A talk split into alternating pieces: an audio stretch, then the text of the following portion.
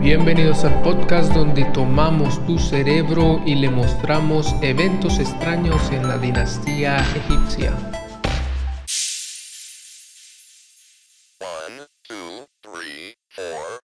Continuamos con la historia de Abraham y dice, se fue Abraham como el Señor le dijo y fue con él Lot y era Abraham de edad de 75 años cuando salió de Arán. La relación de Dios con Abraham parece ser estrecha, porque Abraham cree en las palabras que le dijo Dios y se va hacia Canaán dejando atrás su comodidad. Y tomó Abraham a Sarai su esposa y a Lot hijo de su hermano y toda su hacienda que había ganado y las almas que había adquirido en Arán y salieron para ir a tierra de Canaán y a tierra de Canaán llegaron. Abraham había conseguido establecerse en Arán. Tenía bastante riqueza a tal punto de tener siervos a los cuales daba protección y alimentación. Aún así toma a su esposa y su sobrino y salen del privilegiado lugar que ocupaban. Y pasó Abraham por aquella tierra hasta el lugar de Siquem, hasta la llanura de Moré, y el cananeo estaba entonces en la tierra. Abraham cruza la tierra de Canaán hasta llegar a Siquem, una de las ciudades más antiguas de Israel, pero la tierra estaba habitada ya por los cananeos descendientes de Cam, hijo de Noé y portadores de su aborrecimiento. Y apareció el Señor a Abraham y le dijo, a tu simiente daré esta tierra, y edificó allí un altar al Señor que le había aparecido. Dios vuelve a mostrarse físicamente un hombre, y esta vez para mostrarle la tierra que heredará Abraham y su descendencia. La tradición de Noé continúa en Abraham con la construcción de un altar tras la evidencia de Dios como su guía. Y se pasó de allí a un monte al oriente de Betel y tendió su tienda, teniendo a Betel al occidente y a Ai al oriente y edificó allí altar al Señor e invocó el nombre del Señor. Como si Siquén estaba poblada, se mueve a un monte cercano entre Betel y Jai, donde se asienta, construye allí también un altar a Dios, esta vez para tener una constante comunicación con Él. Y se partió Abraham yendo aún hacia el sur, y hubo hambre en la tierra, y descendió Abraham a Egipto para peregrinar allá porque era grande el hambre en la tierra. Los recursos de esa tierra empezaron, empezaron a escasear y el hambre llevó a Abraham a partir hacia el sur, llegando a Egipto, dejando atrás la tierra que Dios le había mostrado. Y aconteció que cuando estaba para entrar en Egipto, dijo a Sarai su esposa, He aquí ahora conozco que eres mujer hermosa de vista, y será que cuando te habrán visto los egipcios dirán, su esposa es, y me matarán a mí, y a ti reservarán la vida. La reputación de los egipcios preocupaba Abraham hasta el punto de creer que moriría. Es la primera vez que se hace alusión a la belleza de una persona y es Sarai una mujer hermosa de apariencia.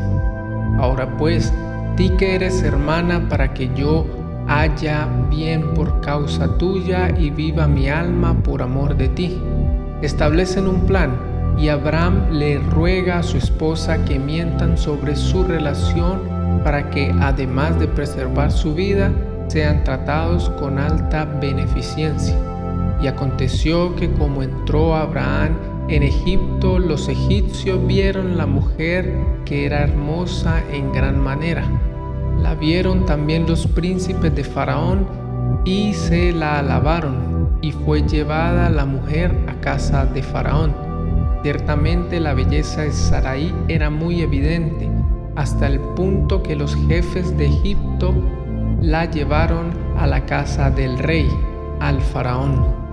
E hizo bien a Abraham por causa de ella, y tuvo ovejas y vacas y asnos y siervos y criadas y, asnas y camellos. El faraón trató bien a Abraham y le entregó animales y siervos para recompensar la toma de su hermana. Mas el Señor hirió a Faraón y a su casa con grandes plagas por causa de Sarai, esposa de Abraham. Dios aparece en el evento y toma una posición de protección, afectando al faraón y a su casa por causa del desconocimiento de la verdadera relación de Sarai con Abraham.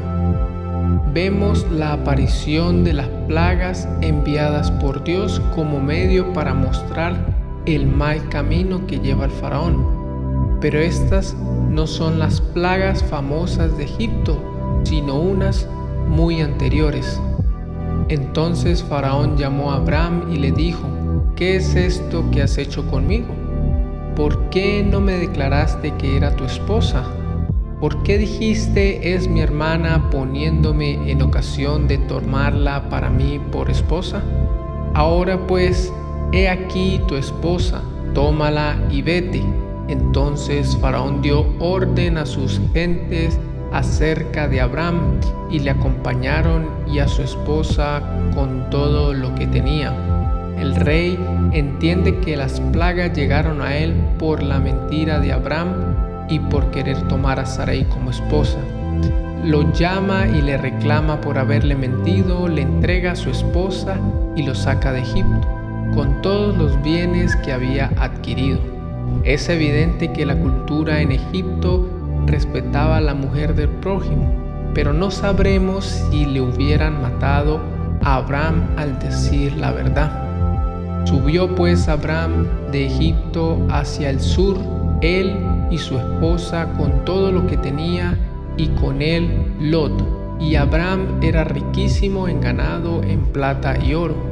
Se devuelve Abraham hacia Canaán, la tierra que le había mostrado Dios, pero esta vez vuelve con una gran riqueza a costa de los regalos egipcios. Y él fue por sus jornadas al sur hasta Betel, hasta el lugar donde había estado antes su tienda entre Betel y Jai, al lugar del altar que había hecho allí antes, e invocó allí a Abraham el nombre del Señor. Abraham se vuelve a establecer en el lugar donde había estado cuando llegó por primera vez a Canaán antes de empezar el hambre. Allí había construido un altar, el cual continuó usando para comunicarse con Dios.